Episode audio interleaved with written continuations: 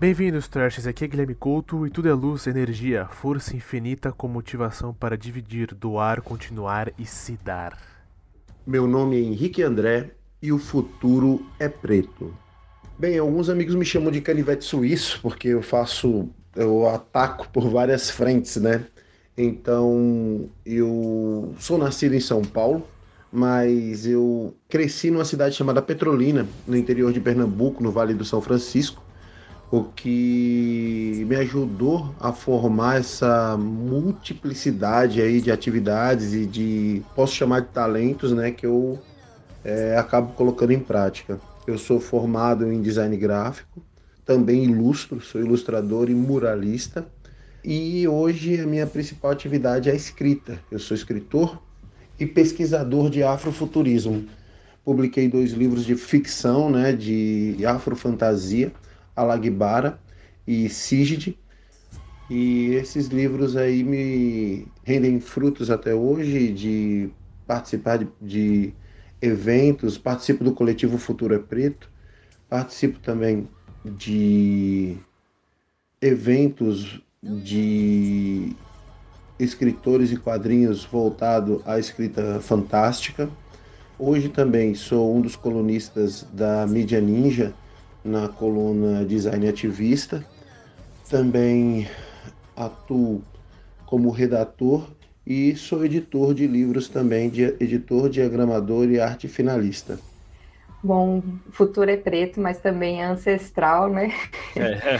Meu nome é Vitória, tenho 24 anos, sou advogada, sou ativista dentro da frente do genocídio aqui em São Paulo. Estou na frente do terreiro também, o terreiro resiste aqui em São Paulo. E bacharel, pós-graduando em Direito, pesquiso minha vida toda movimentos raciais, negritude, tudo que tem a ver com isso. Eu estou estudando, pesquisando, desenvolvendo. E é isso, gente. Eu sou Lucas M. Praça e hoje eu estou aqui só para aprender. Porque eu só tô com, só vou fazer pergunta, galera. Você vai perguntar né? Acho que vale a gente começar contando que a gente se conheceu no evento realizado pela USP, né? Uhum. O Infinitus aí, que era sobre afrofuturismo, e nós tivemos a honra, né, Luquinhas, de conhecer a Vitória o And... e o Henrique André. Também presentes estavam nosso amigo Quebradinho, um abraço aí, e Sim, a Lia. Né? Então uhum. foi uma uhum. experiência que a gente pôde aprender bastante, assim, né? Então nós estamos muito honrados né, de vocês estarem aqui compartilhando conhecimento com a gente. Uma coisa que eu queria começar perguntando, que foi logo quando a gente encontrou com o Henrique André na sala, né, eu falei assim, eu comentei logo do Pantera Negra, e ele falou que o filme em si, contudo, não era afrofuturista, mas a existência dele, o fato dele existir, é afrofuturista, né? Então eu queria que você contasse isso para os nossos ouvintes. Então, Gui, um dos pilares, né, uma das primícias para uma obra afrofuturista uhum. é que ela seja criada por um artista ou autor que seja de autoria negra, uhum. seja essa, essa negritude de diáspora, né, como nós somos, como eu, Vitória, somos, ou por um negro africano, norte, enfim, uhum. é, norte-americano. Infelizmente, a obra o Pantera Negra, ela não foi criada por um corpo preto. Uhum. Ela foi criada por dois homens brancos, uhum. Kirby e o Stanley. E Stan Lee, uhum. exatamente. Então, por isso que a obra, assim, a história Pantera Negra, a gente não considera como uma história afrofuturista. Porém, porém, a realização do filme dentro do escopo que foi feito de um casting todo preto, uhum. de um backstage todo preto, contando uma história com protagonismo negro, com diretor negro, é, enfim. Aí a sim. também, né? Ela era isso, que ganhou o Oscar. Aí sim a gente consegue ver na execução do filme como um todo, na realização do filme como um todo, um projeto, uma ação afrofuturista, mas a história em si, Pantera Negra, não. Então, o fato de você ter escrito um livro né, e estar lá presente no evento é uma ação afrofuturista, né? Exatamente. Como, por exemplo, ó, além de publicações um exemplo muito bom disso é a editora Quitembo. Uhum. Essa editora é uma editora que lança livros afrofuturistas, tem coletâneas afrofuturistas, mas para além de publicações, eles são um modelo de negócio afrofuturista. Caramba. Três rapazes negros de, da Brasilândia inicializaram o negócio. Como modelo de negócio, eles trabalham investimentos próximos de amigos e de comerciantes ali da região da Brasilândia. Eles fazem a publicação, devolvem o valor investido com uma margem de lucro para os investidores, né? E aí tem os livros para circular também e, e, e vender, fazendo caixa para poder fazer novas publicações. Então, como é uma, um empreendimento que protagoniza não só nos seus autores, é, no seu casting, pessoas pretas, mas foi idealizado por pessoas pretas. Bebe do passado, né? Visita a ancestralidade no movimento de Sankofa, olhando para um futuro dentro de uma construção literária, dentro de uma construção educacional, esse é um movimento afrofuturista, esse é um empreendimento afrofuturista. Olha aí e repensa as estratégias de mercado, né? Porque você fala disso, me lembra muito a construção do mercado, até quando a gente fala de Exu, né? Da construção do mercado, de você sempre ter que devolver algo ali, né? A banca do mercado tem sempre dois lados. É. Essa conversa daí, a banca do mercado tem dois lados. E, tipo, é um negócio totalmente voltado para a comunidade e o dinheiro volta para a comunidade. É muito incrível essa ideia de, dessa devolução. Além do dinheiro voltar, também um material de cunho intelectual criado para as crianças desses investidores, né? Para o filho do mecânico, para a filha da cabeleireira, que estão ali dentro do ambiente, uhum. né? E que ajuda nessa construção, nessa disputa de imaginário que é tão potente. Sim. Sim. Aí a gente volta para aquele provérbio africano que fala que para educar uma criança precisa de uma aldeia inteira, né? Olha. E a ideia dos caras é isso, né? É. Muito foda. Então, ouvinte, ó, editora Quitembo, Joga lá no Instagram. Isso. A, a, gente adquiriu aqui dois quadrinhos, de, dois, dois, dois livros, né? Dois livros, Gui, dois, dois livros. livros. Dois livros. É. Tá bem legal. Você gente... precisa me emprestar um depois, hein? Falei pra ele ler e me emprestar. É chegou, tipo, ontem à tarde. É. Chegou ontem à tarde aqui em casa. Mas... Eu também, eu fui na Bienal hoje, também vi a editora. Tô até pesquisando aqui Mostarda, que, tá na, que ela também tem bastante coisa que envolve afrofuturismo e uhum. questões da etnia negra, né? É até bacana uhum. aqui tem uns livros tipo sobre o José do Patrocínio, Machado de Assis, Sônia Guajarara, são biografias infantis, né? É Sim, Nelson Mandela. Então é bem bacana. E tinha um stand tá muito, um stand muito bonito lá na Bienal. É bacana, então... né? Porque a gente está resgatando uma parada nossa, né? Porque normalmente Sim. quando os livros infantis estavam vendo muita parada da gringa. Sim. E falar dos nossos isso aqui é importante.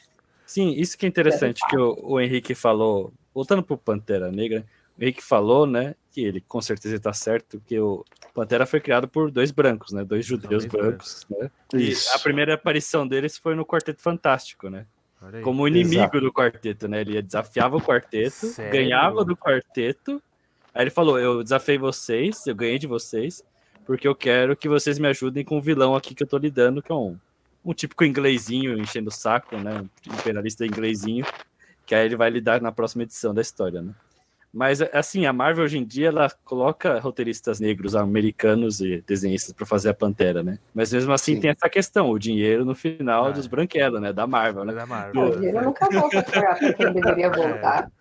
É. Ele tem que pensar então, na construção para onde vai voltar essa grana. É, tipo, e, e, uma vez vi um documentário, infelizmente não lembro o nome do quadrinho, acho que era o Wiz, era um quadrinho feito só por negros. Na época pesadésima da história americana, assim, questão de preconceito. E eles fizeram um quadrinho só para negros, com heróis negros. a segunda edição, uhum. ninguém quis imprimir a segunda edição. Por puro racismo mesmo. Então foi um, é uma das né? revistas né? mais caras, uma das revistas mais raras de se encontrar no mercado americano, assim. Porque é realmente é tinha uma política racista de representação negra mesmo. Caramba você vê também, tipo, a política racista desse mercado que é geek, assim, quando trocaram a Mary Jane, colocaram uma mulher negra no lugar, e aí, tipo, o assim, é, tem essa mentalidade horrorosa. Tipo, meu Deus. Imagina quando a grana, tipo, não tá chegando neles, é um mercado muito forte, a grana não tá chegando neles, dos principais bem entre aspas, né? A Zendaya, ela entrega muito mais, assim, do que... É, muito mais. Pra mim, né? Tipo, tem um carisma, né? Sim, o que rolou foi mais questão de racismo mesmo escancarado, assim. Eles em nenhum momento eles negaram que era racismo que tava rolando ali com ela. Que, que, que interferência fazia, né? Tipo, não... não... é, no último Star Wars também, isso é um absurdo. Vamos, vamos falar não. de coisa boa. vamos falar de coisa boa, de coisa boa. Além do filme, o último filme ser horrível. É, horrível, horrível. We are the home! Ouvinte, a gente tava conversando um pouquinho antes de começar a gravar a Vitória levantou uma questão muito interessante sobre o Killmonger. Eu ouvi outros podcasts, né, os amigos do Jovem Nerd falando assim, ah, tem muita gente que não vê ele como vilão. Não é? É, isso é verdade. Então, eu queria que vocês falassem um pouco mais sobre isso, né? Porque quando eu ouvi pela primeira vez, é, é, muito, é muito aquela coisa, né? O bem e o mal, né? O Pantera Negra foi lá e ganhou do mal, né? Hoje. Maniqueísmo, né? Esse é. maniqueísmo que a gente é educado para sempre. Ah, tem o um filme, é isso, é um bem e o um mal e já era mas uh, existe uma gama, né, gigantesca entre esse bem e mal, né? Com certeza, né? Com mas certeza. eu gosto muito da cena que ele chega, né? Porque tem todo um mistério envolvendo a cidade de, de Wakanda, que faz parte do contexto do filme, né? Ele tá lá no museu e a mulher super tipo, tá conversando com ele, super desdenhando dele, falando assim: ah, isso aqui é da, da tribo tal, isso aqui, isso aqui é, é da tribo tal. Ele falou: não, isso aqui é de Wakanda. Né? Ele fala é, que os seus antepassados roubaram, né? De, né? Então Como é... todo, todo museu europeu na vida real é.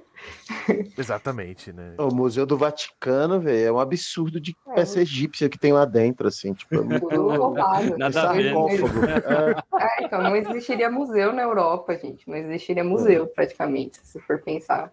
Mas, Gui, ó, falando do Killmonger, eu acho que é assim, o Killmonger, ao meu ver, é o retrato do que a gente sempre fala aqui no Brasil, que se ao invés de pedir respeito e reparação, a gente pedisse vingança, a gente saía cara. arregaçando a parte de gente aí. E a gente tem motivo para caramba e. Para sentir raiva, pra né? Para sentir raiva, é, exatamente. É, a gente escolhe né, a arte, a gente escolhe o amor, exatamente. a gente escolhe o respeito, né? E a gente escolhe estar com parceiros, né? que valorizam isso e valorizam essa diversidade e valorizam a potência dessa diversidade. A estratégia do Killmonger não é a estratégia que eu usaria, mas ele não é um, um vilão, um, né? Um, vilão, vilão. Né? O argumento dele é muito mais potente do que o argumento do próprio T'Challa. Exatamente. Né? É claro, o né? argumento, é, então. exato.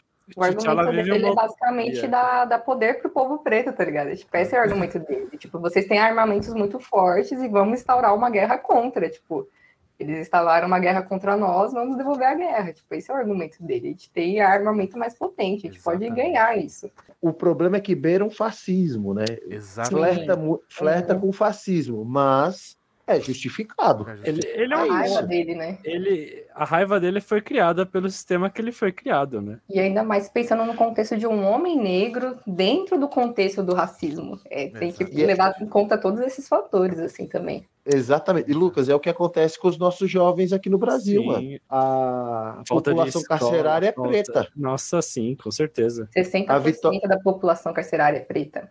A Vitória pode falar isso melhor que eu. da população. Então, como que a gente a maioria... 60% da população carcerária é preta, e segundo o IBGE, a população no Brasil preta é coisa de 52%, 53%. É absurda a quantidade de pessoas pretas presas. E aí tem um dado importante que a maioria dessas pessoas que estão presas, elas não têm julgamento. Então, tipo, elas estão presas por estar presas, não tem sentença transitada em julgado. Elas estão presas, sabe? Tipo, mas não tem, tipo, sentença, tipo, ah, você foi condenado, não foi condenado? Não tem isso. É bem tem muita complicado, gente... né? A militarização da polícia aqui faz com que o policial se sinta policial, promotor e juiz. Ele. É o, o juiz dread, né, cara? É isso. O policial já faz todo o processo e o Brasil é um dos únicos países em que a máxima você é inocente até que se prove o contrário, ela não é válida. Porque qualquer corpo, corpo branco que me apontar em qualquer ambiente que eu esteja e me acuse, eu sou tratado como culpado a partir do momento dessa acusação. Em qualquer ambiente, em qualquer Sim. ambiente, qualquer corpo branco que me acuse de algo, a polícia não vai me tratar como um suspeito Não. ou como uma coisa. Eu sou tratado como culpado. A lei É não é, igual muito para a lei não é vou- igual para todos, né? Eu vou pontuar uma situação que eu Exatamente. tive essa semana. E é um absurdo. Tive uma reunião com os promotores do Ministério Público, com o meu coletivo. E aí eles queriam endeusar a polícia por ter, tipo, diminuído 30% dos assassinatos, né? Da execução, letalidade policial. E aí queriam que a gente desse credibilidade para o Ministério Público. Mas como que você vai dar credibilidade e ainda falando, ah, vocês são muito desesperançosos, vocês não têm esperança. Mas como que eu vou ter esperança se todo dia eu tô lidando com dados de execução e letalidade policial? Ainda é muito É pouco, muito né? bizarro, mas aí, tipo, ver uma mesa só de homens brancos ali. Que quando ele fez essa fala, uma das mulheres que tava lá, ela deu risada. Mas ele acusar e apontar uma mulher negra que tava ali naquela sala enquanto advogada, tipo, foi muito bizarro, porque ele apontou diretamente, foi uma situação escancarada de racismo ali. Nossa tipo, eram todas Senhora. advogadas negras, mas a gente, tipo, passou por uma situação que a gente ficou, tipo, como assim? Você tá apontando? Faria isso em outro contexto. Entende? Semana Tipo, passada, você tá me desrespeitando, tipo, eles não aceitam ser desrespeitados. Não é, não é que são desrespeitados, a gente tava refutando os dados. Tipo, beleza, mas o, o 81% da população negra é alvo da letalidade policial. Como que você quer que a gente bata a palma pra polícia militar aqui, cara? Não tem como, É, desculpa. Só de ter o termo letalidade policial tá errado. Tá errado. Não É é? Assim, ah, diminuiu a letalidade policial. Não. Entendeu? É Só, Nem só- era pra ter, foi isso Nem que era pra ter, é. Gente, primeiramente que não era nem gente estar discutindo isso aqui. Nem era pra ter. E vocês não estão, tipo, é, trabalhando do jeito que vocês têm, têm que fazer, sabe? Então a gente tá cobrando porque eles, eles, eles atuam do outro campo, né? No campo da justiça penal militar ali. E aí, tipo, eles não estão fazendo o trabalho deles. Me desculpa, porque como ah, eles têm, têm um percentual de tantos policiais presos por letalidade policial, mas tem muito solto. Porque está acontecendo, tem muita gente solta aí, tem muita coisa acontecendo. Quem é julgado de verdade? Porque dentro dessas reuniões a gente vê que o índice de policiais que são condenados pelas execuções e homicídios é muito baixo, muito baixo. E é normalmente a gente briga muito porque ar- arquivam os casos. Porque normalmente são jovens negros, então eles falam, ah, não vai dar nada, a família não vai brigar. Então eles arquivam os casos, esse policial nunca é julgado pela sua execução, pelas suas coisas, e tá tudo certo, tipo, na visão deles. Tipo, ah, mais um jovem negro aí que foi, tá tudo certo. Tipo, Vitória, você pode repetir o nome que você trabalha para quem. Ouvinte, para quem tá ouvindo, ó, quiser entrar. Se alguém quiser entrar em contato com você. quiser Vitória, conhecer. Quiser conhecer, como é que faz? Ó, no Instagram tá como Desencarcera SP e é Rede contra o Genocídio. Olha aí. Galera faz um barulho legal, gente. A gente É legal. consegue incomodar eles. Legal. Se a gente fez eles perder a linha com a gente, Mas a questão do, do Pantera Negra é interessante porque eu revi o filme esses dias. Todo mundo ali tá muito good vibes, assim, né? E o Killmonger chega e fala assim, ele faz um barulho, gente. sim, As pessoas pretas estão morrendo, sabe? E vocês estão aqui curtindo e nação mais avançada, né, do planeta, assim, lá. é tipo Meu, um paraíso. O Wakanda é, tipo É um paraíso. utopia, né? É Uma utopia, é utopia. utópico, É. né? É, um paraíso. Tá todo mundo vivendo Eu- muito bem. Mas até a fala final do, do Killmonger, quando ele morre, que ele fala que É- quer ser é devolvido linda, ao né? É mar, bonita, é Igual bonita, seus é. ancestrais. Cara, como que você vê esse cara como É vilão? trágico, Não né? tem É como, é trágico. Que ele é, Mas ele é você uma figura compreende trágica. ali, tipo, É. Você vê que ele é o único que tinha um olhar para essa história do que estava acontecendo. Tipo, vocês estão vivendo Na num ve- paraíso. Eu faço um paralelo, traço um paralelo dele com pessoas como nós, que estamos aqui discutindo de forma leve, muito respeitosa, é, racialidade e racismo, né? O desconforto que a gente causa a alguns pretos que querem estar de boa, que querem só Não Enfim. pensar nisso, né? Não, Exa e, e tudo É. bem, e tudo bem ele não querer pensar nisso, e não querer viver isso, e não querer estar a par disso. Mas a partir do momento que a gente co- começa a questionar esses dados e trazer dados e trazer as informações e colocar ele dentro das estatísticas, a gente gera um desconforto. Sim, Porque o Monger é esse cara, esse agente que Exatamente. traz esse desconforto. Exatamente. Total. Ele Exatamente. traz o desconforto. Eu acho que essa é a palavra para descrever ele. Ele traz o desconforto para quem tá de boa. É, não é um assunto confortável, né? Nunca vai ser Nunca e não vai deve ser. Não, nunca vai ser. A Bell Hooks, ela tem um livro, acho que é Olhares sobre a Raça, Olhares Negros, alguma coisa assim. Que aí tem um capítulo que ela fala que o processo das pessoas negras se decolonizar, ele é muito cruel e doloroso, e ela compreende as pessoas que não fazem isso. Tipo, as É. outras pessoas negras que não fazem isso. E tá tudo bem, que às vezes eles acham que é uma máxima, do tipo, eu tô no processo de decolonizar e eu tenho que politizar todas as pessoas negras. E não é assim, não é um processo simples. Sim. Esse rolê não é simples. É muito é individual. É muito, e é, é muito individual. individual. Então, eles acham que você tem uma missão de vida a partir do momento que você tem que decolonizar todas as pessoas negras existentes. E é muito processo muito individual seu com você mesmo ali. E principalmente com a construção de negritude que a gente tem no Brasil, é, que, o, que esse lance do colorismo, da miscigenação. Então, é isso, isso é o que eu acho, acho complicado, né? Acho engraçado. É, na visão de homem branco, homem branco cis, né? Classe média, né? Eu vejo muito filme com os meus pais, né? Muito filme americano, né? Como a maioria dos brasileiros, né? E aí meus pais falam, ah, o, o estadunidense é racista. O filme demonstra isso claramente, né? Aí eu fico, caras, o Brasil também é racista. É, exatamente.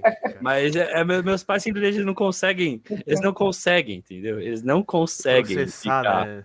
Não conseguem processar essa informação. Que a gente estava comentando lá no dia, né, Henrique?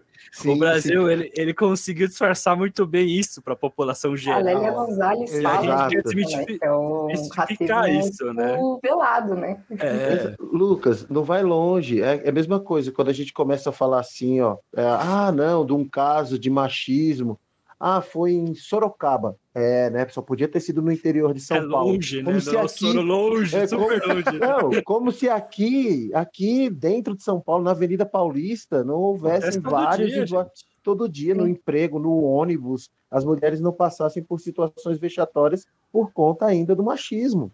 Saca? A galera coloca como, ah, não, é lá no interior, esse povo do interior, né? Esse povo interiorano. Usei Sorocaba só como um exemplo, porque foi a palavra que me veio na cabeça. Já, já é um preconceito, né? O pessoal do interior, é... inferior, o pessoal da cidade, com o pessoal é... da cidade. É... ah, no muito... Nordeste. A gente é muito Feminicídio no, no Nordeste.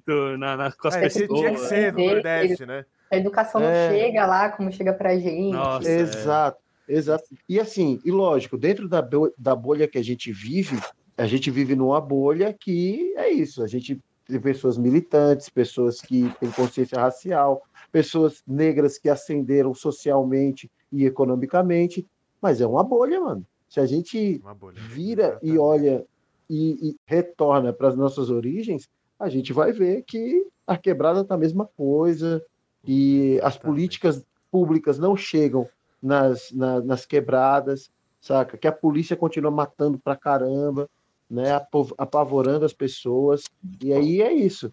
É, as políticas não vão mudar. E, e, tem políticas boas. Só que os agentes eles têm que ser, têm que ser mudados. A gente tem que mudar os agentes. We are the home! Mas aí você fala de bolha, né? E tem quilombos urbanos aqui em São Paulo, que a gente tem o quilombar, que o aparelho Luzia. Eu frequento muito o aparelho e, tipo, os momentos que eu tô lá, que é um momento de sociabilidade, de pessoas negras, e você tá realmente dentro da bolha da bolha, da bolha, porque são pessoas negras, racializadas normalmente quando estão lá. Então você está tendo debates políticos profundos ali, só que você vira a esquina, você dá de cara com a Praça Princesa Isabel, que é aqui em São Paulo, é onde que tá a galera da Cracolândia aqui localizada, você já tem um bate, tipo, com a realidade, tipo, você saiu da parelha, você já tá lidando ali com a realidade, tipo, opa, eu não vivo no quilombo todos os dias, eu não vivo nessa construção todos os dias.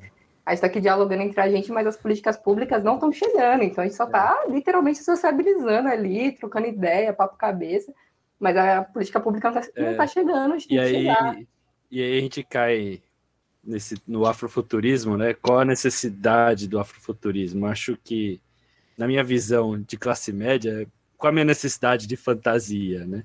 Você sonhar com um futuro melhor, você sonhar, você usar o, o super-herói como bom exemplo, não como. É que infelizmente tem cara que não aprende a achar que o soco, né? Que o soco vai resolver. Não, não é a metáfora do soco. Exatamente. É a... não é pra socar ninguém, pelo amor de Deus. Gente, não é pra pegar em é arma, sair na rua. O poder do. Vira The Boys, vira The Boys. Vira The Boys. É, vira The Boys. The Boys não é Vocês acham o poder da fantasia, o poder de sonhar que o afrofuturismo traz para as comunidades? Pode trazer, né? Além disso, para além disso, Lucas, traz também o direito de uma leitura de entretenimento, que também é Sim. é algo que nos foi roubado. Sim. Porque é isso, Básico, a gente né? tem Exato, a gente tem que ler coisas para nos armar a todo momento contra uma estrutura social, né, contra um, uma estrutura racista, um racismo estrutural, né, que faz com que as nossas leituras acadêmicas, nossas leituras como citado pela Vitória aí, Lélia Gonzalez, professor Denis de Oliveira. Adilson é, Moreira. Adilson Moreira. É, Abdias, do Nascimento. A gente tem que, a gente está sempre lendo essas pessoas para nos, para a gente estar tá armado, né? Sempre são livros de que não são leves, que, que trazem estatísticas pesadas. E o afrofuturismo traz essa leitura de entretenimento. Não que essa leitura de entretenimento não tenha um cunho também educacional, um cunho é, informativo e que traga também uma mensagem de, de mudança, de esperança, de crescimento, também é, para pôr a lupa em alguns. A fantasia também serve para a gente pôr a lupa em algumas mazelas sociais que não são faladas, né? É, são espelhos, vejo... né? Formas mais Exato. seguras de você começar a lidar com situações mais complexas. Né? Exatamente. E aí a, a leveza que a leitura de entretenimento traz é essa também. Além também da disputa de imaginário. Eu estava conversando com um amigo meu hoje, com o Danilo, ele está é, tá estudando é, políticas públicas e tal, um homem preto ali do, de, de, do Tabuão, sobre exatamente isso. Como, por exemplo, na década de 60, a gente tinha Sun Ra nos Estados Unidos fazendo jazz, falando de afrofuturismo, e aqui também na década de 60, falando sobre a, a negritude, sobre o, como o homem negro é lindo, a gente tinha Jorge Ben. Na mesma época, em polos diferentes, e esse Legal. inconsciente coletivo faz com que a gente pense as mesmas coisas, né? O Jorge Ben tem uma música que é linda, é uma letra maravilhosa que fala muito da sensibilidade do homem preto, que é Porque é proibido pisar na grama, que ele fala das necessidades, preciso de carinho, pois eu quero ser compreendido, preciso saber que dia e hora ela passa por aqui e se ela ainda gosta de mim, preciso saber urgentemente. E fala que precisa comprar uma casa, precisa às vezes ser durão, porque ele é muito sentimental então ele está colocando aí a naturalidade do sentimento humano, do sentimento do homem preto, né, para além da violência e para além da desumanização, pensando num futuro para ele e para os dele. Então é, é, maravilhoso, cara, assim, tipo, a potência que o afrofuturismo pode ter dentro de uma sociedade preta e por isso que eu comecei a escrever livro infantil, porque eu acho que também essa visão e esse conhecimento, né, é o que a Vitória falou. Para educar uma criança é necessário uma, uma aldeia inteira. Então, como eu me vejo parte dessa aldeia, então me vejo responsável por esse processo também de trazer informação e trazer conhecimento e trocar, na, na verdade, trocar conhecimento Boa. com as nossas crianças, com as crianças pretas. Boa. Sim.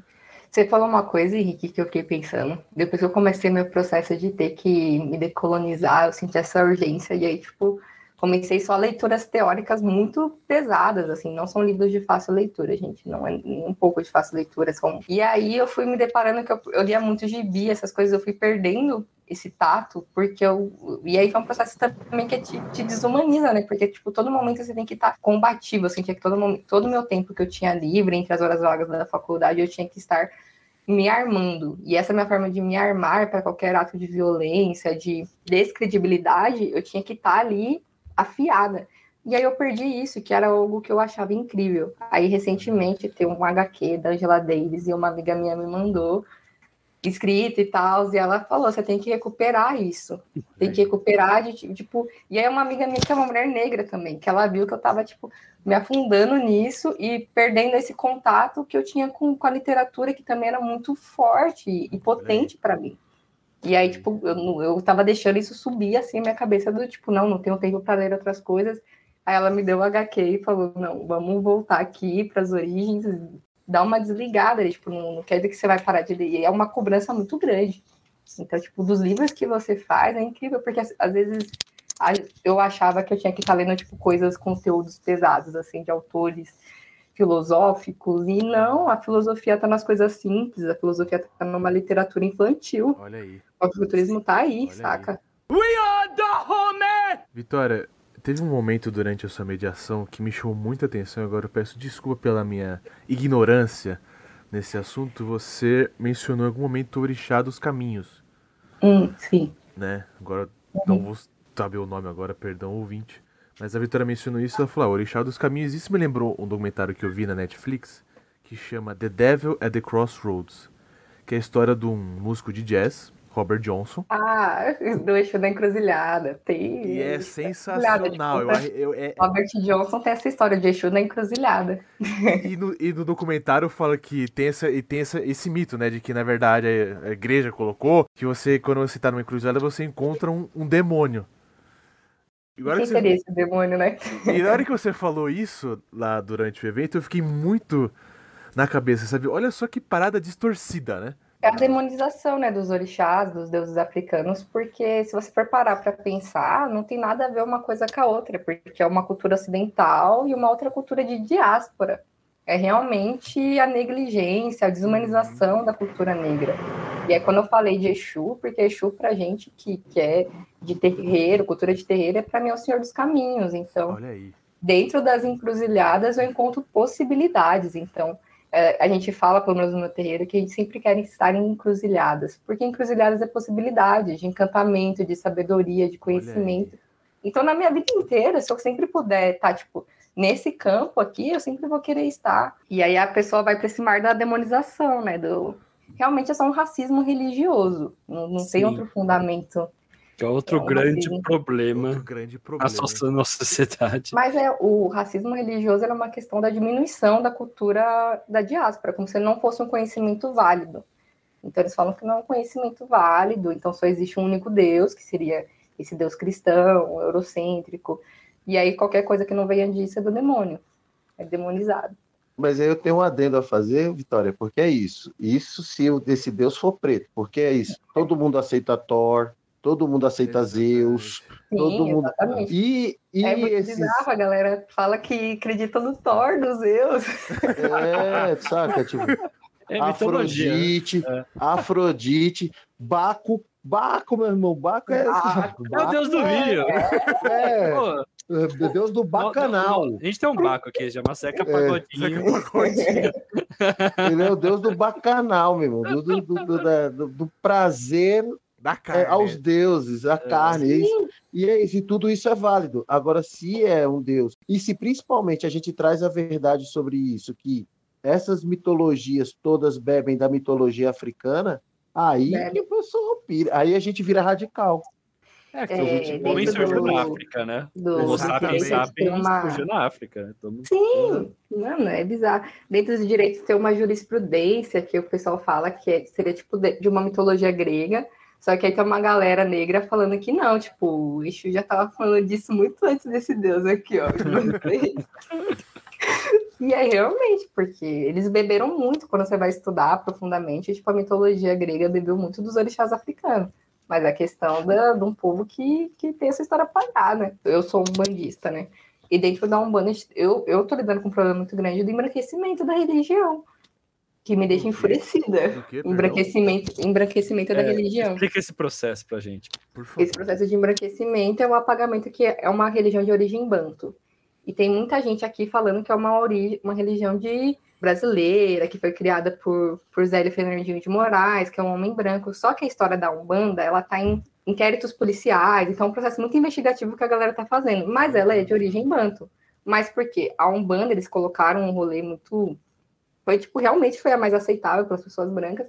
E hoje em dia, você vai em terreiro de Umbanda e você encontra imagens de santos católicos, que eu acho ah. alviltante, eu acho é, bizarro. Dentro do, é, porque o que acontece... não tem.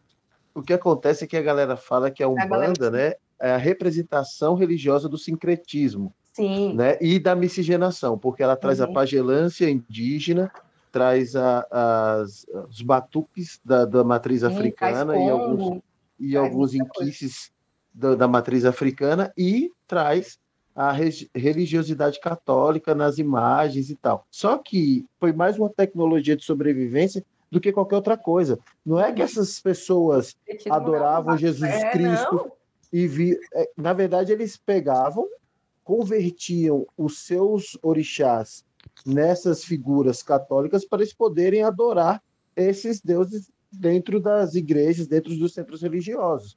Né? Isso não significa dizer que Oxalá é Jesus Cristo. Mano. Não, não. não é.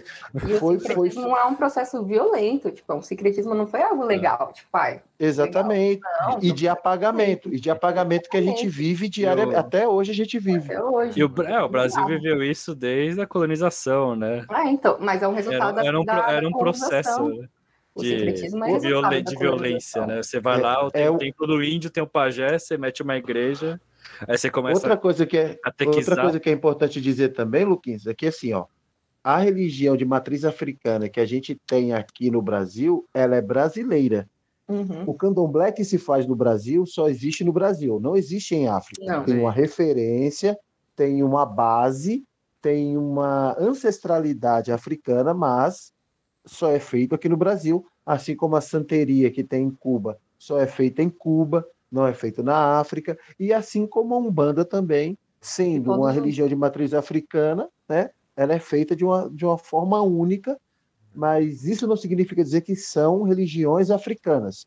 Uhum. São religiões de matriz africana. matriz africana. Só que essa questão de, do sincretismo né, anda junto com o lance da miscigenação que todo mundo fala que é legal, mas ninguém fala que foi a base de estupro, a base de abuso, de violência contra o homem negro, né? a base da, do apagamento do, dos corpos pretos dentro da sociedade brasileira, que a gente teve aí de, que desenvolver tecnologias, tecnologias de sobrevivência, tecnologias de cura, tecnologias de oralidade para passar os nossos ensinamentos, que fizeram com que a gente chegasse até aqui, que a gente chegue, que a gente chegue até aqui, que a gente prospere e vá mais longe. E agora a gente contando também nossa história. Na verdade, não contando a nossa história, a gente registrando a nossa história, porque a nossa história sempre foi contada por nós mesmos, mas elas não tinham não tinha registro e muita coisa se perdeu. Agora a gente está fazendo registro disso através dos nossos livros, através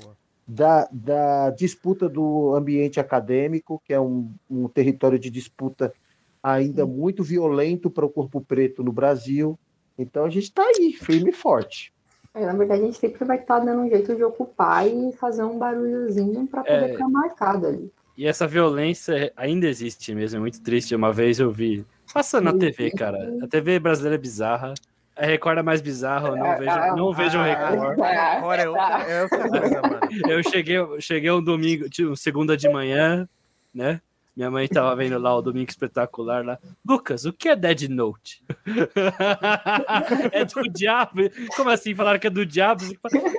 É um, é um gibi japonês de 10 anos atrás, né? só agora a Record descobriu que Dead Note é do diabo, tá ligado? Depois que criança pra caramba leu, que é da hora, inclusive. É muito, muito bom, bom, cara. É muito Falei, não, bom, é um gibi ficcional Vai japonês. Vai ter uma série agora na Netflix. Não, não, a série, esquece os americanos que quer estragar os japoneses, mas é. Mas, cara, japonês tem uma religiosidade completamente diferente da brasileira. Os caras Yu Yu Hakusho. Yu Yu Hakusho é isso. Tipo, Nossa, tipo, também é uma... exatamente isso. Cara. É... A gente comentou quantas cartinhas de Yu-Gi-Oh! as mães jogaram fora por causa da Record, falando que era do, do demônio. demônio do demônio, mano. Mas um assunto mais sério que eu queria comentar, que uma vez eu vi, eu acho que foi na Record, né? Se não foi, na minha consciência foi. Era porque Dependendo era tipo roda de capoeira roda de capoeira evangélica, gente. Ah, não. Ah, então foi na Record. De Jesus. Eu, lembro, eu falei, eu meu Deus, essa é a coisa mais errada Mas que eu já vi na minha vida. Esse é o bagulho do, do, que a gente tava falando agora, do apagamento histórico. Então, isso é muito errado. Porque eles, eles criticam a, as religiões negras, africanas e brasileiras a todo dia, praticamente. Aí falam, olha que legal, capoeira de Jesus. Falei, cara, Estavam muito Deus, também a tá de Jesus, né? Bolinho de é, Não, é bolinho, é um o bolinho crime, de é um Jesus.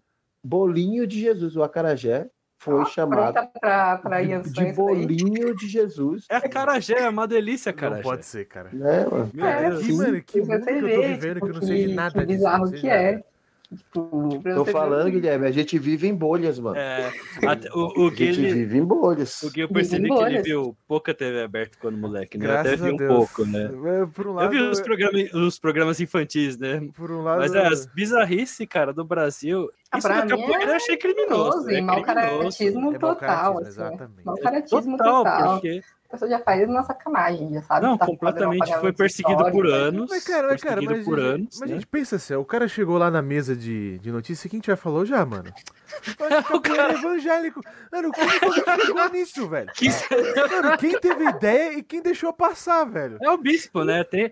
Cara, eu tenho certeza, os jornalistas não da Record... Não tinha uma pessoa tipo... preta, eu, tinha, eu tenho certeza, cara. Não, os jornalistas da Record tem, tem uma, tem Olha, uma pedra, fala assim pedra que demo... Fernando Holliday em São é. Paulo como deputado, assim. Tem uma bíblia demoníaca lá.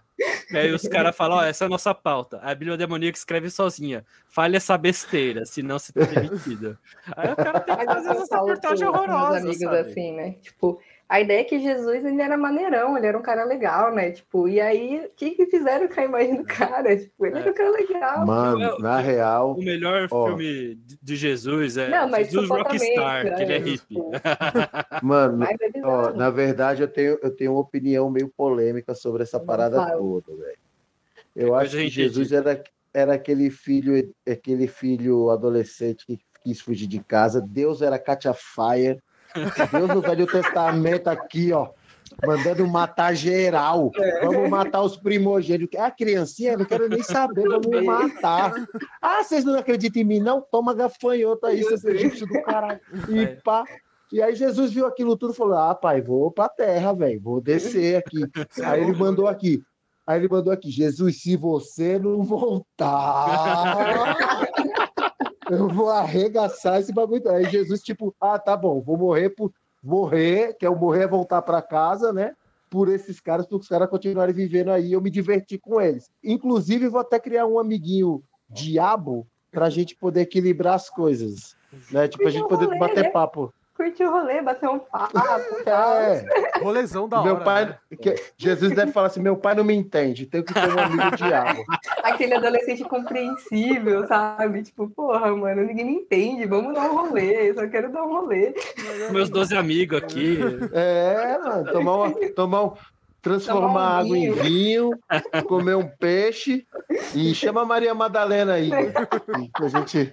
Desse negócio da Bíblia que você falou, tinha um, tinha um episódio do Família da Pesada muito bom que o, o pai do Peter, que era católico pra danar, dava uma Bíblia pro Stewie, né? E o Stewie é mal do mal, né? Aí falava assim, ah, vou, adorei esse livro, tem maldições, tem gente morrendo, tem estupro, esse livro é muito bom. Henrique, agora que você falou essa Mas pior que é mesmo.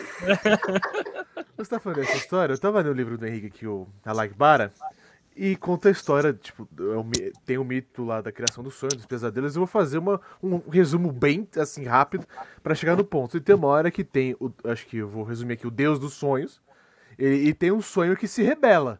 Fala assim, não, eu não quero, eu quero conhecer os humanos, eu quero conhecer não sei o quê. Eu fechei o livro e pensei, nossa, né?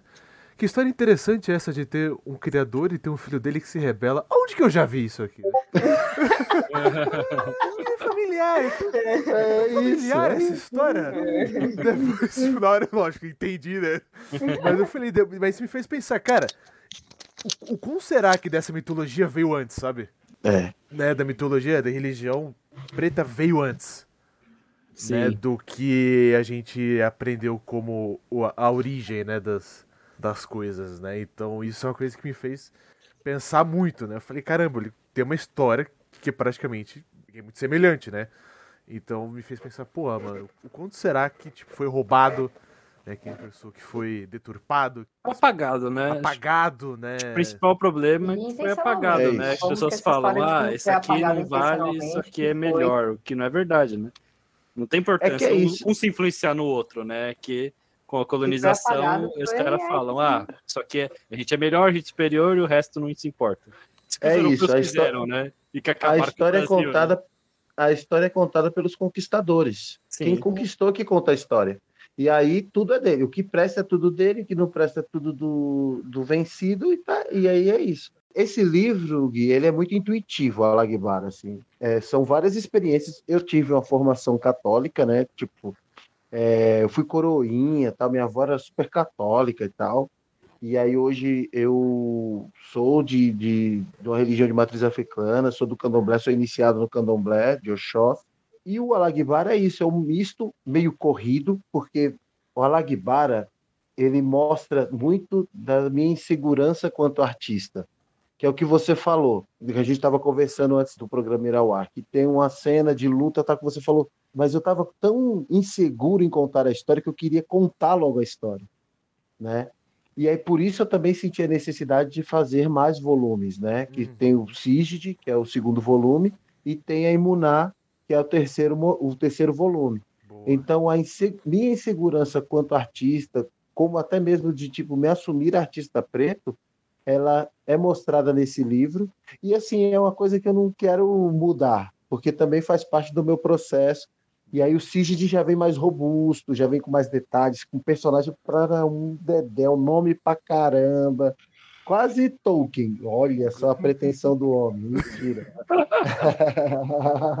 Mentira, não tá assim não. Mas tem muitos nomes, muitos lugares, detalhes de briga, detalhes de combate, né, que eu gosto disso também, gosto dessa ideia das disputas de artes marciais, uhum. saca? A fonte que eu bebi a vida toda, assim, que o mainstream, ao contrário do Gui, eu assisti muita TV aberta, né? assisti muita Rede Globo, então tudo, todos esses lances de aventura, de luta, de combate aparecem nesses livros, Cavaleiros né? do Zodíaco. Caramba! e é isso. E tem esse detalhe também do lance de uma coisa que eu não gosto. Eu, eu amo anime, mas uma coisa que eu não gosto do anime é a enrolação pro bicho pegar. Nossa. Meu irmão. Questão tipo... de linguiça, filler. Porra, Fica te cozinhando ali. Eu só, eu, só, eu, eu só, acho. A única coisa que eu acho pior é, são os episódios de retrospectiva. que tem... Flashback, mano. É, a gente é... tem que economizar dinheiro. É tomar no cu flashback, né, velho? Mas e... é engraçado esse negócio de anime que o Henrique falou, mano. Mas é muito isso, cara. E no Alagbara tinha uma cena que o protagonista ele vira uma onça, né? Eu falei, nossa, agora, mano, vai Mano, eu tava muito. Regaça. Wakanda Forever, tá ligado? Eu tava muito Wakanda Forever aqui no... lendo, né? Mas daí acontece uma coisa rápida, daí já muda. Eu fui, não! Tá ligado? Parei, não, eu queria ver, tá ligado? Não, daí ele pulou, mas deu é... uma patada na, na cara de um, não sei o que, mordeu. É insegurança, a insegurança de, da, da escrita, saca? Tipo, que é isso? É, essa insegurança gera essa ansiedade de acabar logo, saca? E aí os outros livros estão mais maduros nesse Legal. sentido. Bacana. Né?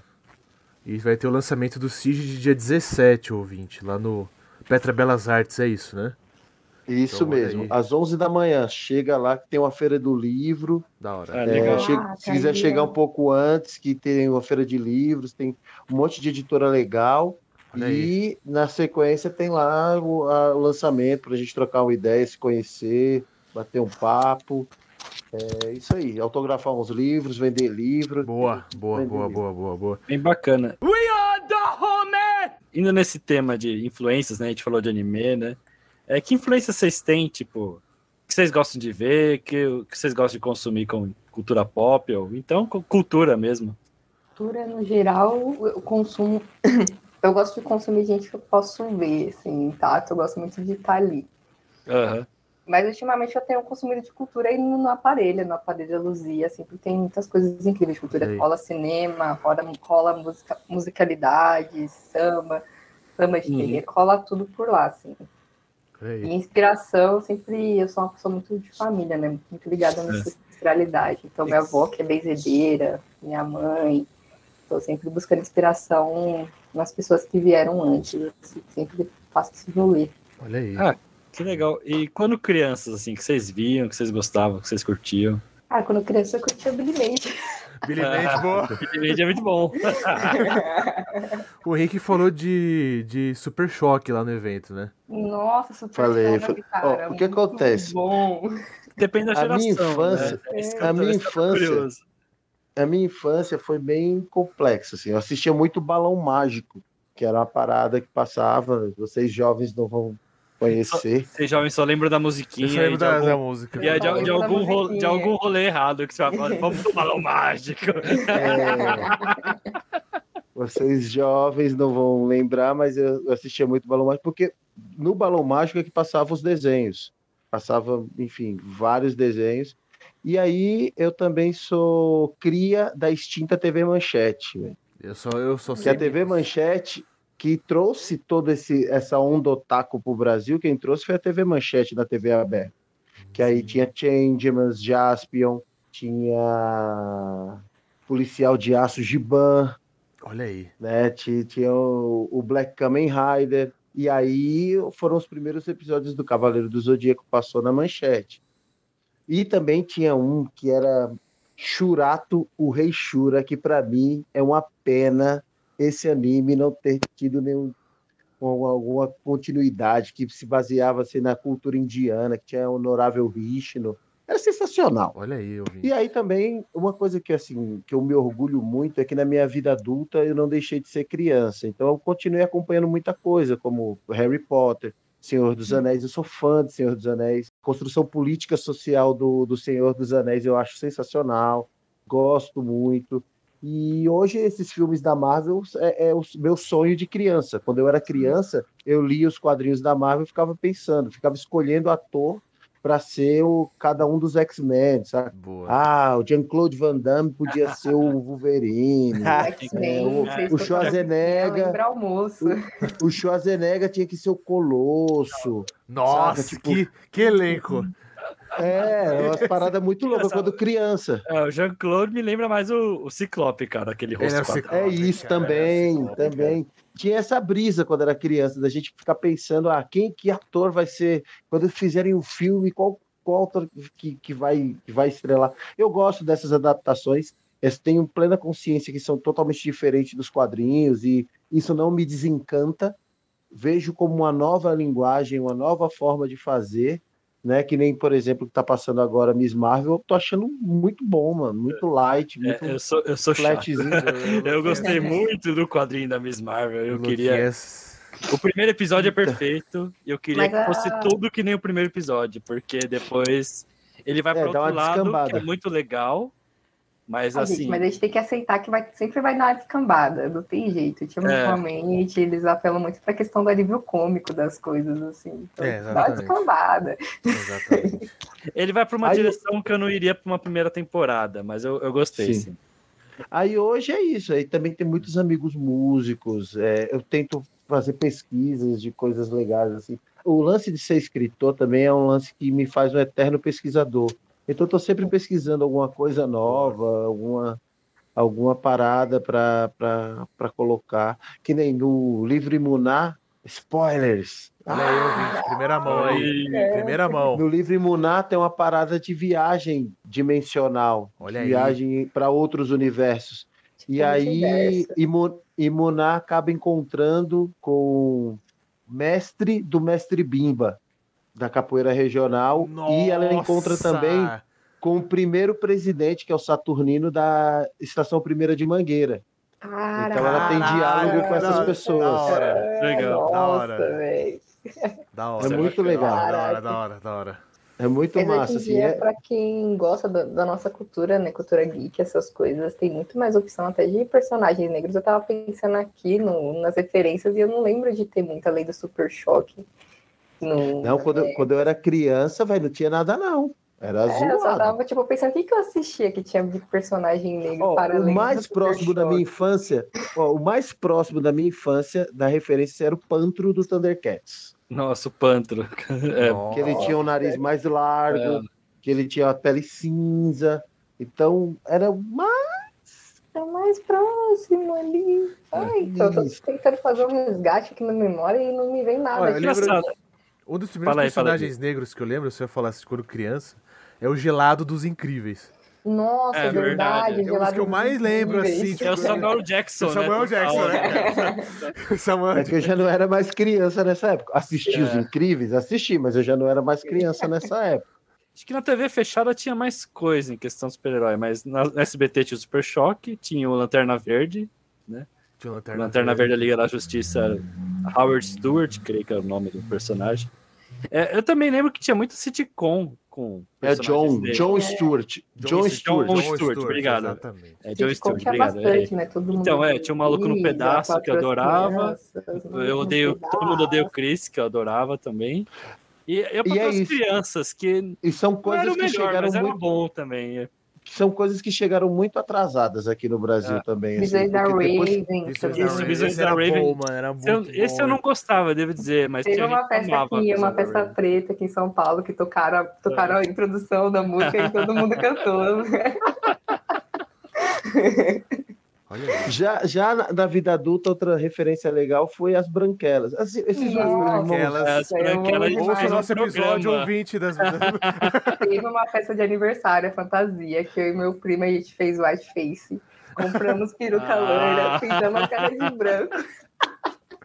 As branquelas é genial. Bom, ninguém é esperava, ninguém esperava. É genial, é, é muito bom. que tava aprontando no quarto, aí desce é. os dois de peruca loira. We are the home! Queria aproveitar então que a gente tá nessa vibe das coisas que a gente tá assistindo e passar pro nosso quadro aqui, tão querido que é o Estou no Hype. Né, eu confesso que eu dei muita sorte antes de começar a gravar. Ontem, é, eu tava olhando algumas notícias e saiu, vai sair um filme com a Viola Davis chamado A Mulher Rei. Nossa, eu tava vendo o trailer. Que Nossa, trailer é esse cara, filme, gente? Tá Assistam o trailer desse filme que tá animal. Primeiro. E negrona, ela tá tipo. Ela tá parecendo uma Dora Milaje. Exatamente. É, é um filme sobre as Dora Milaje. Mas, Meu. mas é interessante Opa, porque é baseado em fatos reais, aparentemente. E eu fiquei muito empolgado porque é a Viola Davis. E a Viola Davis, até onde a gente conhece ela, ela não faz papel de porrada, né? Mas, não, cara, eu vi o trailer. Mas ela é uma atriz, ela... não aquele, aquela série lá que ela fez, How to Get It From Mother lá, hum. que é tipo, na verdade é uma porrada diferente, né? Porque ela faz umas cenas muito fortes assim. Ah, sim, sim, mas eu digo de e, porrada. De, ah, de pancadaria. Pancadaria né? física, pancadaria. sabe? Então tem uma, mano, tem uma hora que ela tá grande, tá ligado? Tem uma hora que ela pega uma lança assim. Ela tá com ela ficou fortona pro, pro filme, né? Ela tá fortona. Ela tá, tipo, trincadona. Mas uma coisa que, me, que é muito engraçado me chamou a atenção, eu, quando eu comecei a ver o trailer, eu achei que começa uma frase assim: Ah, tem o mal vindo pra nossa tribo. Eu já achei que ia ser mitologia, né? Sei lá, um deus do mal e não sei o quê. A próxima cena, o homem branco está vindo. não mentiu, cara. É real. É, é realmente. Tava, não, vai ser uma parada muito mística, assim. Mas o que eu achei foda, tem uma hora que parece umas cenas que parece que ele fleta um pouco com, com o terror ali, que tem um, um europeu, tipo, sabe, comendo lá no acampamento dele, e elas saem bem do meio do mato, assim, e degola ele, sabe? Então tem umas cenas que, tipo, parece até terror, sabe? Tipo, pra eles, né? A gente vai torcer pra elas, lógico, né? Mas, cara, eu, eu fiquei bem animado, velho. Chama A Mulher Rei, velho. É um filme da, da revolta. Mas eu acho muito legal trabalhar as outras interfaces da Viola Davis, porque eu acho ela uma, uma artista do caramba e ela ah. não é tão valorizada pela academia, sabe? Não. Você vê papéis incríveis que ela faz, assim, é uma atriz não tenho palavras para dizer. E a galera não valoriza o, o trampo dessa a, a, cada, academia, é, academia é muito problemática. Eu cada vez fico mais com ah, sono é, vendo a academia. Eu canso, né? Eu nem acompanho muitas premiações, assim. Depois daquela dur... premiação lá que o eu, eu tava dormindo, eu tava dormindo, aí o Smith me acordou com um tapa. Foi isso. É, Esse cara, a Vitória tá falando do, do, do Spike Lee. Né? Que ele saiu andando, foi aquela, aquele ano que tava concorrendo a Infiltrado na Clã e Green. Bom, ah, esqueci o nome daquele filme, Green, Book. Green Book. Isso. E Green Book ganhou de Infiltrado na Clã. Só que Green Book, ele traz uma, é, um retrato de um negro muito complacente, né? Com, com o rolê do Sim. racismo e tal. E Infiltrado na Clã, ele tem suas problemáticas aqui, não vou negar. Mas é totalmente diferente a narrativa. E aí, na hora é, que deram o prêmio é pro filmão, Book, né? o cara levantou e saiu andando. Green Book é canção ah, de Ninar, né? Filtrado na clã é heavy metal, né? Basicamente. É, então, tipo, é. Eu acho muito foda a cena do Infiltrado na clã, que ele é um cara que a gente tava até falando agora um pouco do, tipo, que meio que ele não estava dentro das questões raciais, aí ele vai numa palestra que está falando das panteras negras, aí ele começa meio que, tipo, ele chega com uma postura até, tipo, meio que caída, ele vai, tipo, endireitando a postura, do, tipo, entendendo o discurso que está rolando ali das panteras, e aí ele fica, tipo, porra, tá fazendo sentido aqui que esses caras estão falando. É legal. ele tem essas problemáticas, não vou negar, mas... Eu tenho uma história engraçada que eu na clã, quando eu fui ver, eu tava muito com essa cabeça de, de filme de super-herói, né? Daí quando, quando tem a cena final, eu, eu, eu, eu, até comentei com o André. A cena final, eu falei, ah, eles ganharam. Acabou o racismo, né? Acabou, eles ganharam, né? Pronto. E, é lógico, né? Lógico que, tipo, depois, segundos depois, eu já me liguei. Que tem aquela Não, eles mostram cenas reais de que tá merda cenas acontecendo. Reais, e até ainda, né? hoje, né? Você é. falou, pronto, uhum. eles prenderam o cara, acabou. Né? Tipo, lógico, mas não é esse tipo de filme, né? E nem esse tipo de história, né? A minha vida não é assim. E aí, que vocês têm? Estão animados para ver, para fazer? Não sei Olha, se. Bem. Tá no hype, assim, que eu tenho. Ó, tenho visto muito filme de esportes, que tem saído filme de esporte, filme de basquete, que eu gosto bastante. Esse do Adam Sandler aí com o Ronchito, achei legal, arremesso certo. Que mostra um lado de. Tem um diálogo do Adam Sandler com o jogador de basquete que eu acho bem interessante sobre. É, não basta você ser bom, mano. Você tem que ser obcecado por aquilo que você está fazendo, vivenciar aquilo que você está fazendo, né? Então, é um filme que eu assisti, que eu achei legal. E aí tem muita coisa bacana que não sai, assim, para mim tá sempre no hype. Por exemplo, os quadrinhos do Marcelo de Salete, que para mim estão sempre no hype. Angola Janga e Cumbi, é, meio que livro de cabeceira. É, tem o um livro também da editora Veneta, que é sobre a Carolina Maria de Jesus, que também um quadrinho que é sensacional. O quadrinho Tungstênio também é algo que não sai da minha mesinha de cabeceira.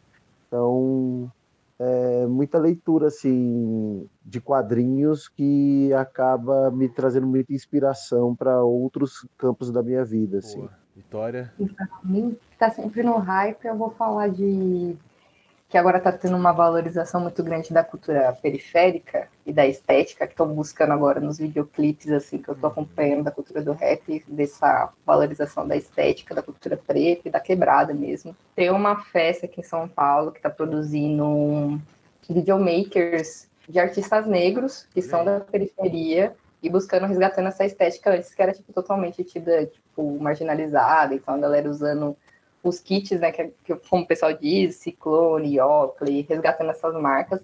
E é uma festa preta aqui em São Paulo muito forte. Boa. E tem bloco, caramba. E eu acho que tá no hype. E também a Nazura vai lançar uma coleção nova agora, dia 8. Tô ansiosa para ver. Olha e aí. o lançamento do Henrique André, tô ansiosa, tá no hype. É, tô no hype do Cid. Tá no hype. É, agora... Agora eu quero, ver o pau quebrando, hein? ah, meu hype é simplesinho, comprei um gibizinho, não li ainda. A Bela Morte, lá na, na Bienal do Livro, que é um quadrinho do Mathieu Bablet, e é sobre. Parece que o mundo acabou, né? Sobraram umas pessoas. E aí, eles tipo, eles não sabem muito bem o que fazer, tá ligado? Que o mundo meio que acabou, então eles estão meio, tipo, perdidos. É isso a ideia. E achei lindo a arte. E aí, quem for na Bienal, até, acho que vai até dia. Cara, não sei até quando vai Bienal. Acho, acho que vai, até essa semana, acho que vai até domingo. Então, com certeza, quando a gente lançar episódio postar, já vai, ter... já vai ter acabado, mas então, recomendo para vocês que eu não só tem as editoras específicas, né? Mas para mim, que tem melhor preço é o sistema S, cara. Os melhores preços estão tá no sistema S. Sistema S, olha aí. o CS está com os preços bons de quadrinho e de livro no geral, cara. Então, Fica a dica. Muito bom, é. gente. Oh, e alguém já foi ver o Thor? Vocês já foram ver Thor? Eu vi. Você viu? Muito bom, tá bom eu achei tá muito bom, divertido. Tá, tá, legal? Ele é tão divertido quanto o Ragnarok, na minha opinião, assim, mas ele é mais emocionante, sabe? Ele tem um hum. pouco mais de emoção. Às vezes o Ragnarok tem muita piadinha, sabe? Não leva o pessoal tá falando, situação, né? É, o pessoal tá falando que tem horas que. O pessoal da crítica não tá gostando muito. Mas eu fui ver com meu pai e me diverti, cara. Eu gostei. Eu entendo que, tipo, quem lê o gibi, as duas histórias são muito sérias, muito pesadas, e o Taya Titi não faz isso, sabe? Então, realmente, uhum. quem lê o quadrinho vai se decepcionar, não, mas, cara, tem um peso a história da Jane, que é, fo é fogo mesmo, então é difícil. Então, eu até entendo se a pessoa não gostar da forma que o Taya Titi pensa essa história, né? Mas eu me diverti, eu gostei. Como eu não li esses gibis, então eu não fui falando, não, tipo, é isso, é... é... é outra eu mídia que, que pessoas... Falou. É, exato, Mas eu entendo, outra mídia, eu sou chato também. Eu falei, tipo, a Miss Marvel, eu queria que fosse outra coisa, sabe? Porque eu li o quadrinho. então eu, eu, entendo os chatos também, sabe? Mas é que nem, tipo, eu gosto muito do, do Batman. E aí, o último filme eu assisti sem expectativa nenhuma. Nenhuma, é. zero. Eu falei, não vou criar expectativa, porque a DC é. anda me decepcionando mais do que o normal. E aí me surpreendeu. Acho que só pelo fato de eu não ter ido com as expectativas, Sim. porque a DC, os últimos filmes da DC, gente, olha, Só, só tristeza, assim. E aí o Batman achei muito legal a construção do filme. Achei incrível. Tipo, me prendeu do começo ao fim. É me surpreendeu total. Fiquei com preconceito por causa do ator. Olha não aí. vou negar. Ah, todo, mundo, todo mundo Não vou negar, fiquei com preconceito do menino do Crepúsculo. Um abraço aí pro Robert Pattinson, né? oh, aí, aí não Bruce Wayne emo, mas o filme é muito bom. Sim, total, total. Se você for pensar na construção do Batman, assim, é que você, se a, gente, a gente é do, do universo geek, se for problematizar todos os personagens, a gente tá lascado. Não, é, não vai programa só disso aqui. Não, esse é um bom tema, né? Que o, o Batman riquinho que fica batendo, batendo doente mental, né? Tony Stark o é um ali... que fica com uma arma super poderosa.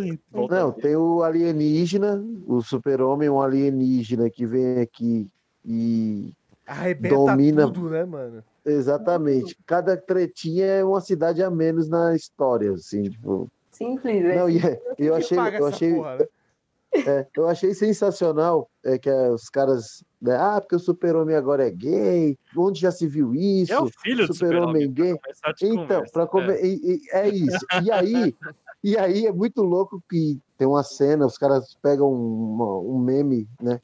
Que é a Lois e o, e o super-homem juntos. Aí um cara escreve embaixo, ah, até que enfim a normalidade. Aí alguém escreve embaixo: que normalidade, um alienígena com a, a terráquea. Ele pode, pode ter um tentáculo lá embaixo, você não sabe o que ele esconde na cueca.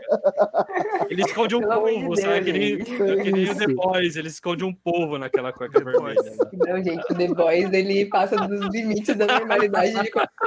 O The Boys, Eu acho que chega a ser pior que Game of Thrones, quando tava no hype, que tinha tudo, incesto, morte pra caramba. O pessoal é tarado, velho. Pessoal, Middlegrass, Middlegrass. Eu falei, velho, o pessoal não viu Game of Thrones, não viu Westworld. Não, Game of Thrones, gente. Game of Thrones é, é pesadíssimo. Era todo episódio, cara. Todo, todo episódio, episódio era, tinha uma suruba lá, velho. É, a galera discutindo política dentro do puteiro, tá ligado? É isso. os mapas lá da cidade, eles lá, tipo, de boa. É, mano, mas, mano, pior, e tipo. Cara, o que é foda do, do The Boys, mano, é que é umas paradas muito. É pesada, é, porque é, tem uma mina claramente nazista lá no The Boys. É.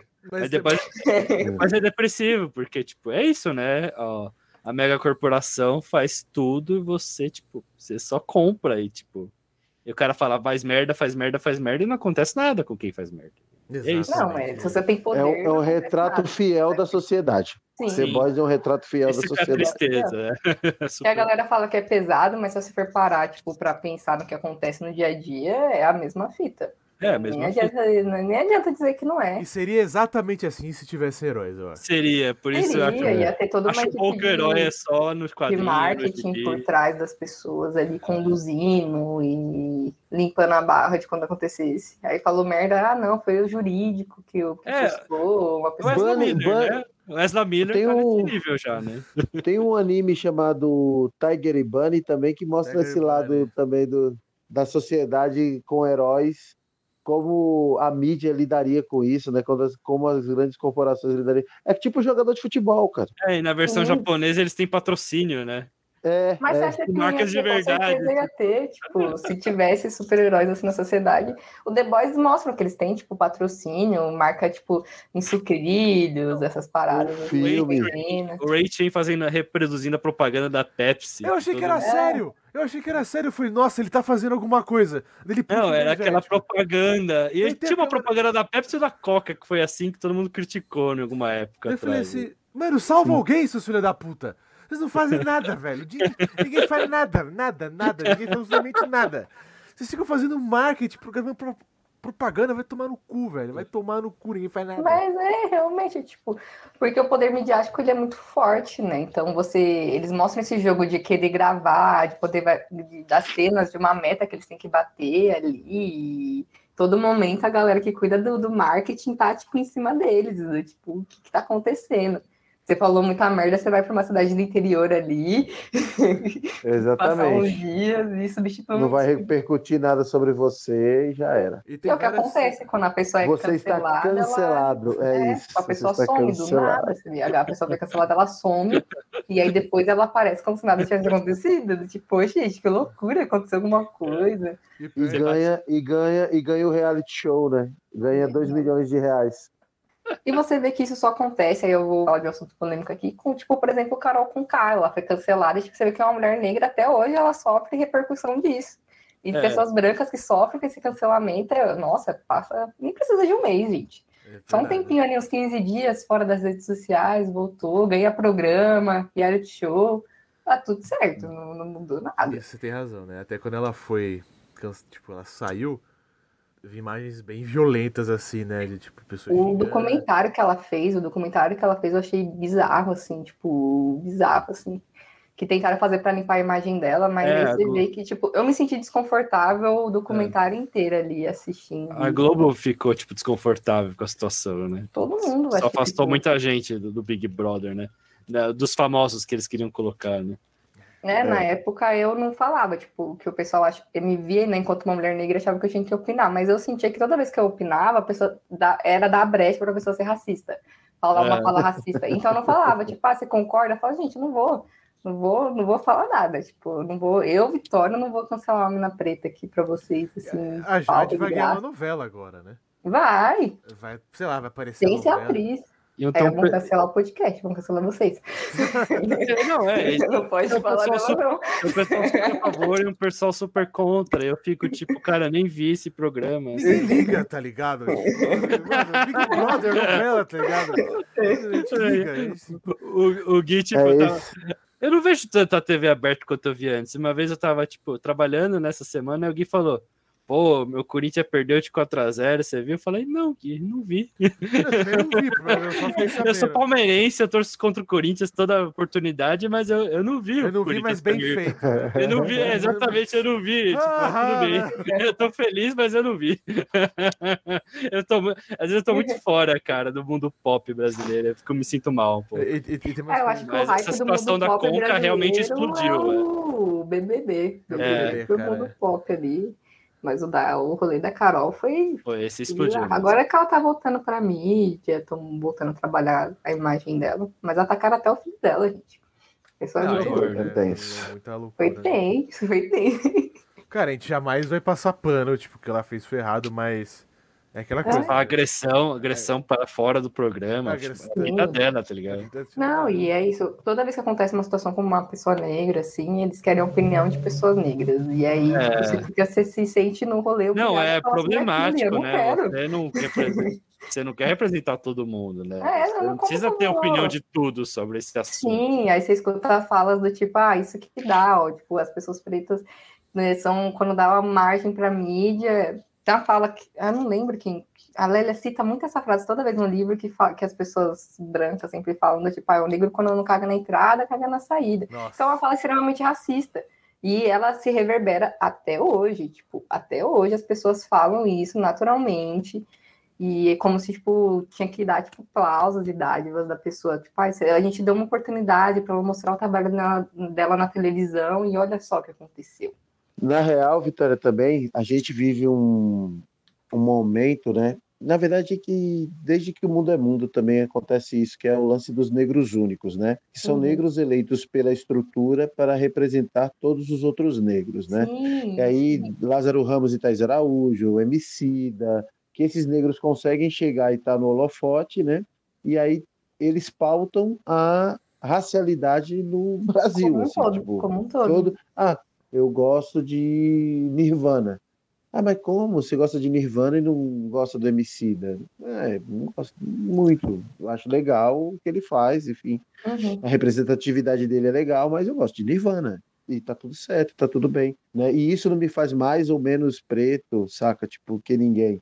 Só que o que acontece é que a estrutura racista é tão cruel que ela coloca esse holofote e ela incita quem não está nesse holofote a se degladiar para estar lá também. Sim. E, e faz daquela pessoa que está nesse holofote um dependente dessa luz. Que aí também entra a estrutura do capitalismo, né? Do, uhum, é, do que eu ganho, do, do eu ganhar, do eu do, da meritocracia, enfim. Uhum. E é a estrutura que a gente vive hoje. Concordo Citei alguns nomes aqui que são os que mais estão no hype. É o que estão no hype agora aparecendo. Super, super Inclusive hype. até o Jonga, assim, então, esvaziamento da frase do fogo nos racistas e a galera não entende que fogo nos racistas é você tá ali na rua, ali, diariamente, fazendo. Eu, no meu caso, brigando por políticas públicas, o Henrique brigando ali para tá, ter o espaço ali também que, que você cultural, faz, Henrique. É. O espaço cultural também é políticas públicas. Sim. Então, a gente tá ali brigando, tipo, fazendo acontecer, se movimentando, fazendo um barulhozinho. A política é a disputa do espaço, né? Então, Sim, tá exato. E esse tá negócio sempre... do, do padrão do negro, assim, eu vejo muito que a minha melhor amiga gosta de usar, ela é mulher negra, retinta, mas ela gosta de usar o cabelo alisado e isso não faz dela uma menos mulher negra. Mas ela menos consciente. Muito, menos consciente, mas ela recebe muitos ataques do tipo pessoas brancas que chegam nela e falam: "Ah, mas você não, você tem algum problema com a sua autoestima". Nossa. Porque, como que você não deixa seu black? E aí, tipo, porque a pessoa tem aquele padrão de que, tipo, você se entendeu enquanto pessoa negra e automaticamente você tem que usar seu Black Power e assumir Exatamente. suas não, origens, entre aspas. E aí, tipo, é a forma que ela se sente confortável. Isso não quer dizer que ela não é politizada, isso não quer dizer que ela não entende da origem da raça dela. Isso não quer dizer nada. Mas... existem várias gamas de, de, de, de militância, de luta, de. Uhum. Sabe? É isso. E, e... E, não, e não vai ser isso, né, que vai definir o quanto ela luta ou deixa de lutar. Tá não, tipo, isso não vai definir nada. Mas é tipo um padrão de imagem estabelecido. Que eu que tinha até eu estava vendo um debate recentemente falando de homens negros da questão do Michael B. Jordan, que tinha esse padrão do homem negro igual o Michael B. Jordan. Tipo, você tinha que seguir esse padrão, senão. Exato. Você, você tinha que ser não. forte pra caralho e Gostoso. Eu... Caralho. Pra você ser negrão, você tem que ser, tipo, bombadinho ali. É... Gostoso, né? É, Não, mas aí tem uma coisa também dentro dessa discussão também que eu acho muito louca, de, do lance do estereótipo, que a galera espera que coloca todo mundo dentro de uma caixa só. Sim, Porque é, é isso, representatividade, ela importa mas a qualidade da representatividade importa Exatamente. muito mais. Porque né, a gente precisa é de ótimo. pretos na política. A gente precisa de pretos na política, mas a gente não precisa do holiday na política. É. Sacou? É isso. Não é mais custo, as pessoas né? não é. não. Exato, exato. Que não, ele não me representa em nada e ele é um homem preto, enfim. Tá lá. Tem a, a, ideologia dele, é, tem a ideologia dele que não me representa em nada. Sim. Nada, tipo, então... acho que não tem uma vírgula do que ele fala que, que cabe em mim. Um homem, o que ele fala é, são atrocidades. Assim. Tem que ampliar os horizontes, né? Sim. Ampliar os espaços, é ampliar todas as pessoas. né? É, tem, que, tem né? que ser ouvidas, né? Todos os grupos têm que ser ouvidos. Né? Mas, cara, isso que, que o Henrique falou, eu lembro dele falando lá no evento. Você falou do Mussum, né? E tem a ver com isso, com a, quali com a qualidade da representatividade, né? Não é uma pessoa preta sempre aparecer como o alívio cômico, o coadjuvante, né? O cara, o, cara, que auxilia. E também teve uma época nos anos 2000 ali que a pessoa preta sempre morria em filme, cara. É isso. O filme de terror. O filme de é. terror. Ô, Gui, é... aproveitando Americano. então a dica.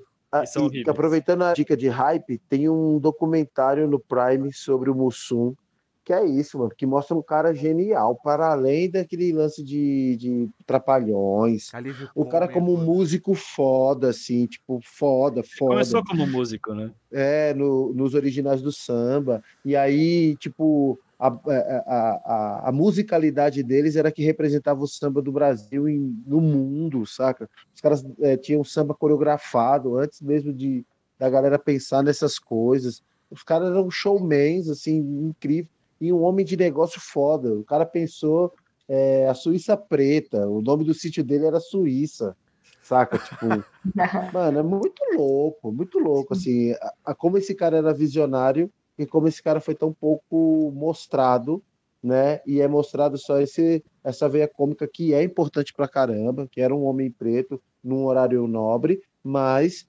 mano, ele era muito mais, muito mais que tudo isso. Você estava é. falando da representatividade aqui agora, e aí eu lembrei de um ponto que para mim foi muito importante. É, para a galera que está escutando, eu sou uma mulher negra, sou lésbica, não performa a feminilidade. E a única imagem que eu tinha de mulheres negras que não que não eram, tipo, femininas, assim, era Pepe e Neném. E eu, tipo, em nenhum momento eu queria chegar naquela imagem, porque elas eram totalmente ridicularizadas em qualquer ambiente que eu ia. Exato. Então eu ficava pensando, cara, a partir do momento que eu cortar meu cabelo e quiser usar uma camiseta um pouco mais larga, uma coisa assim, vou me comparar com elas, porque eu tinha uma imagem das mulheres negras que eram assim, totalmente deturpada, e tipo, eu não quero atingir essa imagem. E até atrapalha, e até um... né? Sim, o meu processo de construção comigo, assim, foi muito solitário porque eu, a representatividade que eu tinha era uma representatividade totalmente ali deturpada. E aí, tipo, o pessoal falava, não, você vai cortar seu cabelo, você vai ficar parecendo com elas, como se fosse algo ruim, tipo, por quê? Aí depois de um tempo eu fui entendendo o porquê achavam aquilo ruim e tal. Mas como isso prejudica a, a construção da gente do que a gente quer ser também. Tipo, elas têm um posicionamento políticos que eu não considero assim, mas totalmente deturpado o que aconteceu. Tipo, elas estavam ali na mídia, era o que eu tinha acesso na época que eu comecei a me entender como uma mulher lésbica, e eu ficava, cara, eu nunca vou me assumir, porque vão achar que eu vou ser assim, e eu não quero ser assim. E aí, quando eu fui ver, tipo, porque eu não quero ser assim, aí tinha a questão do racismo ali muito incutida ali, muito, muito forte dessa imagem que me era passada. Então, a questão da imagem é totalmente importante, assim. Tem que se ver. E aí, quando eu me vi em uma posição, não era uma posição legal. Era uma posição que era totalmente, tipo, cara, não quero ser assim. Todo mundo usou elas, todo mundo, tipo, cara, como que eu vou subir essa imagem? Como que vai ser esse processo? É bizarro, é difícil. Tem uns exemplos também mais sombrios e mais cômicos, assim, por exemplo, eu cresci vendo South Park. Uhum. É, e, o, e, o South Park ele é, ele é interessante porque muitas vezes ele coloca o dedo na ferida, né? E é uma série que não se leva a sério, não leva a sério nada, mas tem episódio que eles estão numa missão e, o, e o Cartman, né, que é o racista, fascista, ele é tudo de pior que a humanidade tem, assim. Tipo assim, a gente precisa de alguém para se sacrificar caso dê errado a missão. Ele olha assim, olha assim, ele fala, ah, qualquer pessoa pode, qualquer pessoa pode, né? Daí ele aponta pro chefe, né? Ele espera o chefe se oferecer, né? Porque ele é o único personagem, literalmente o único personagem preto ali da, da cidade, né? Então o South Park ele coloca muito esse dedo na ferida, assim, né? E era. Então tem muitos exemplos que são, tento, que são cômicos, mas também que tentam colocar o dedo na ferida, assim, né? Então o South Park é uma série também que. Né? E esse é o poder da ficção, né? É. Que eles, eles meio que te colocam, né? Em, algumas, em alguns pontos, assim, que tipo, meio que te fazem pensar, tipo, cara, qual que é a tática que essa pessoa está fazendo? Isso é na literatura que o Henrique faz muito bem ali. É Exato. Nas construções fantasiosas tem muita verdade, muita política, muitos questionamentos. E é isso, é a gente parar de subestimar também as criações é, fantasiosas ou afro, afrofantásticas ou afrofuturistas. Essas criações elas trazem também muita potência, muitos questionamentos, é, muitos temas recorrentes e importantes para a comunidade preta, para além também de um, de um olhar de reconhecimento, né? E de se ver dentro da trama, de se ver nos personagens também, que é muito importante. Acordei com uma vontade de saber como eu ia e como ia meu mundo. Descobri que além de ser um anjo, eu tenho cinco inimigos. Preciso de uma casa para minha velhice. Porém, preciso de dinheiro para fazer investimento. Preciso às vezes ser durão pois eu sou muito sentimental, meu amor. Preciso falar com alguém que precise de alguém para falar também. Preciso mandar um cartão postal para o exterior para o meu amigo Pichoni. Preciso falar com aquela menina de rosa, pois preciso de inspiração. Preciso ver uma vitória do meu time, se for possível vê-lo campeão. Preciso ter fé em Deus e me cuidar e olhar minha família. preciso de carinho, pois eu quero ser compreendido. Preciso saber que dia e hora ela passa por aqui. E se ela ainda gosta de mim, preciso saber urgentemente porque é proibido pisar na grama. Porque é proibido pisar na grama. Porque é proibido pisar na grama. Acordei com uma vontade de saber como eu ia como ia meu mundo. Descobri que além de ser um anjo, eu tenho cinco inimigos. Preciso de uma casa para minha velhice. Porém, preciso de dinheiro para fazer investimento. Preciso às vezes ser durão pois eu sou muito sentimental, meu amor. Procuro falar com alguém que precise de alguém para falar também. Preciso mandar um cartão postal para o exterior para o meu amigo Pichone. Preciso falar com aquela menina de rosa, pois preciso de inspiração. Preciso ver uma vitória do meu time e, se for possível, vê-lo campeão. Preciso ter fé em Deus e me cuidar e olhar minha família. Preciso de carinho, pois eu quero ser compreendido. Preciso saber que dia e hora ela passa por aqui. E se ela ainda gosta de mim, preciso saber urgentemente porque é proibido pisar na grama.